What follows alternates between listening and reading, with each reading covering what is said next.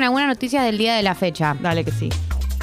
Hubo una noticia que salió ayer en la noche. Estaba, la gente estaba entre el partido de River, nosotras en el recital, sí. eh, Juernes, Mayonesa. De la nada sale ayer alrededor de las 20 horas, una cosa así, eh, la noticia de que con la finalidad, con el objetivo de desincentivar la salida de dólares del país y cuidar las reservas, y cuidar las reservas, que es la gran batalla que tienen todos los últimos gobiernos de la Argentina, los, últimos gobiernos de los últimos 30 años en la Argentina, que es cuidar la salida de reservas, cuidar los dólares que hay en el, en el país, el Banco Central tomó la medida de que se prohibiera que los emisores de tarjetas de créditos financien en cuotas los pasajes de avión al exterior y los demás servicios turísticos del exterior. ¿Esto qué quiere decir? Que a partir eh, del día de hoy, porque la medida empieza a, aplicarse este viernes, los que quieran comprar pasajes al exterior, o sea, a países que no sean Argentina, no van a poder hacerlo en cuotas. Los que quieran adquirir, servicios turísticos por fuera del país, ya estás afuera y querés pagar algún servicio turístico eh, en cuotas, tampoco lo vas a poder hacer en cuotas. ¿Qué es, ¿Qué es lo que se puede hacer? Se puede sacar un préstamo personal con una tasa que ronda alrededor del 78%, que es altísima, u optar por pagar el mínimo de la tarjeta y refinanciar el resto con una tasa del 43%.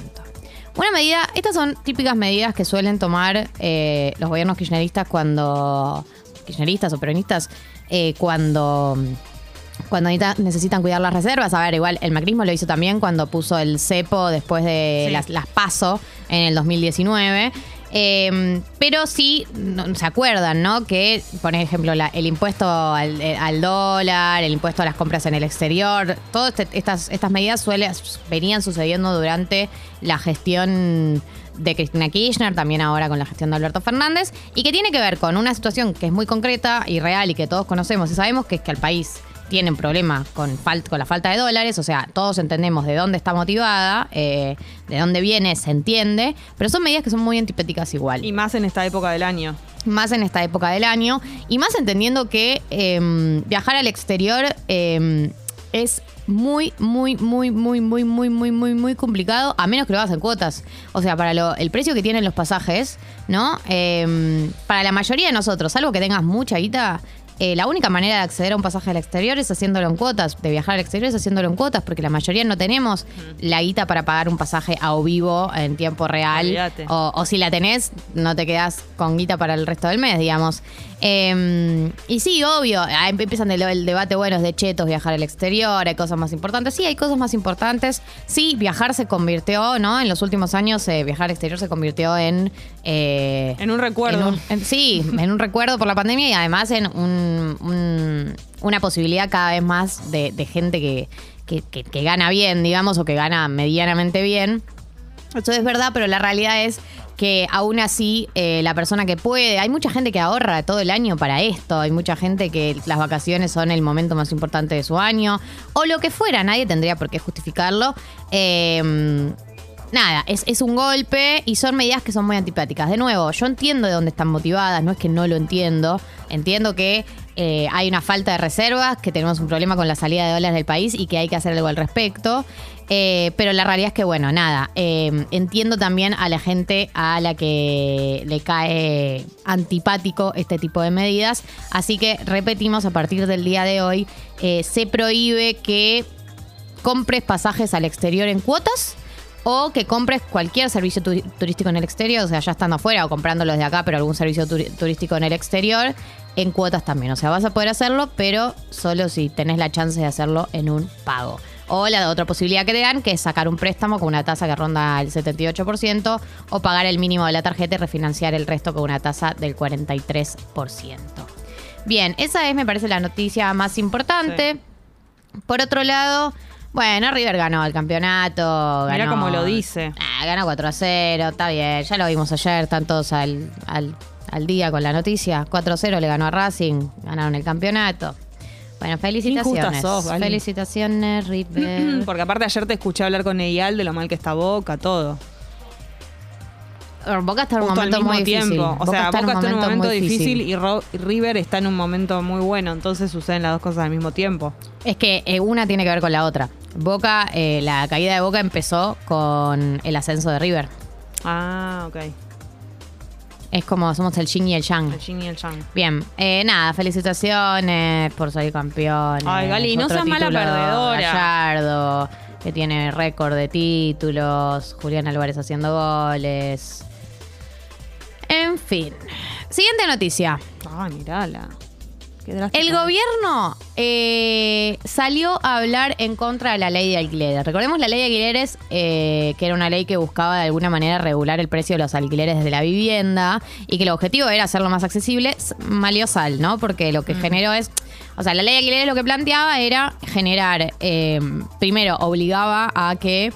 Eh, muchísimas personas que alquilan eh, lo que se dice en negro, pero que en realidad es eh, de manera irregular, ¿no?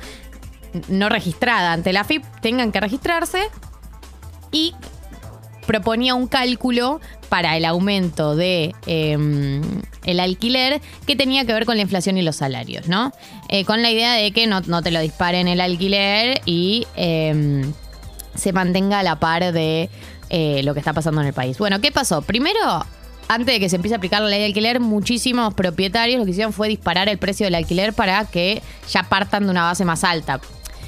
Eso por un lado. Por otro lado, tenemos una inflación altísima en el país, por lo tanto, los aumentos son altísimos también. Entonces, eh, lo que terminó pasando es que salieron muy, muy, muy eh, perjudicados todas las personas que estaban pagando un alquiler en ese momento, todas las personas que fueron regidas por la ley de alquileres. Yo entiendo que tenía una buena intención, pero en, la práctica no, no se llevó a cabo de, de buena manera. En parte también porque los propietarios y muchas personas que alquilan son así como muy vivarachos, ¿no? Y aprovechan Vivarachos. Eh, la oportunidad. Pero también, evidentemente, si una ley eh, cuando se aplica no funciona, hay problemas en la ley también. ¿Qué es lo que pasa? Si bien es una ley que se sancionó durante el macrismo, es una ley que se sancionó con el apoyo de todos los bloques. eh, y ahora agarró Sergio Massa y dijo que eh, salió a criticar la, a la, la mail.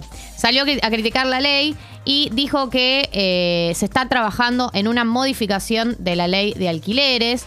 Eh, Gabriela Cerruti, que es la portavoz de la Casa Rosada, dijo que los precios de alquileres son tema de preocupación del gobierno y que muchos funcionarios y diputados consideran que se puede mejorar la norma. Así que, mm, en teoría, está en agenda, eh, Massa llamó también a discutir en el Congreso, una nueva ley de alquileres que le dé certeza al propietario y garantía de tranquilidad al inquilino para que el sector pueda desarrollar libremente el emprendimiento noble que tiene a lo largo y a lo ancho del país. Eh, Massa dijo en el gobierno anterior, el Congreso sancionó no con mala fe, sino buscando una solución al problema, una ley que fracasó y que, y que pretendía asegurar a inquilinos y propietarios y terminó disminuyendo la oferta, retrayendo la posibilidad de desarrollar el negocio y generando incertidumbre y dificultades para el inquilino. Así que bueno, uno de los temas de agenda, eh, yo supongo que para el año que viene va a ser discutir una nueva eh, ley de alquileres. Ahora, una noticia medio random. ¿Qué? Detuvieron al productor de tele, Diego Wirtz, Sí.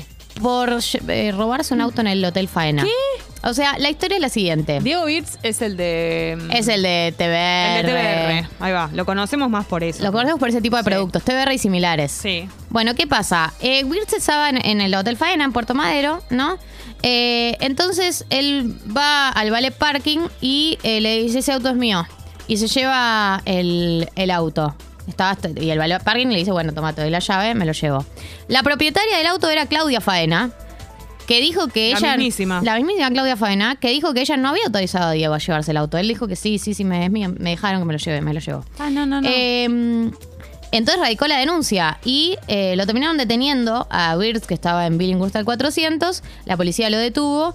Eh, y ahora está la causa en el Juzgado Nacional número uno sobre el tema del robo del auto, que obviamente era un BMW blanco, porque nunca menos, diosa. Me muero, ¿te imaginas? No, Ahora es espectacular la noticia. a decir, ese es mío. Pero, Jessy, no, tu auto. No, no, no, no. Ese, ese, ese que está ahí. Ese claro, es el mío. ¿viste ese BM? ¿Qué patente tiene? Es- ese, ese, Ese BM es mío, pero- ¿Ese BM cuál? Ese, ese BM. Ese que está, el BMS. el de ahí. Es mío, Ay, es mío, Dios. vos tranquilo. Y la llave, no, no, bueno, está ahí, está. está, está. Dámela. Es mía, dame la llave. Eh, Diego, ¿qué Diego. Diego. I feel you, Diego. No lo necesitas. Bien.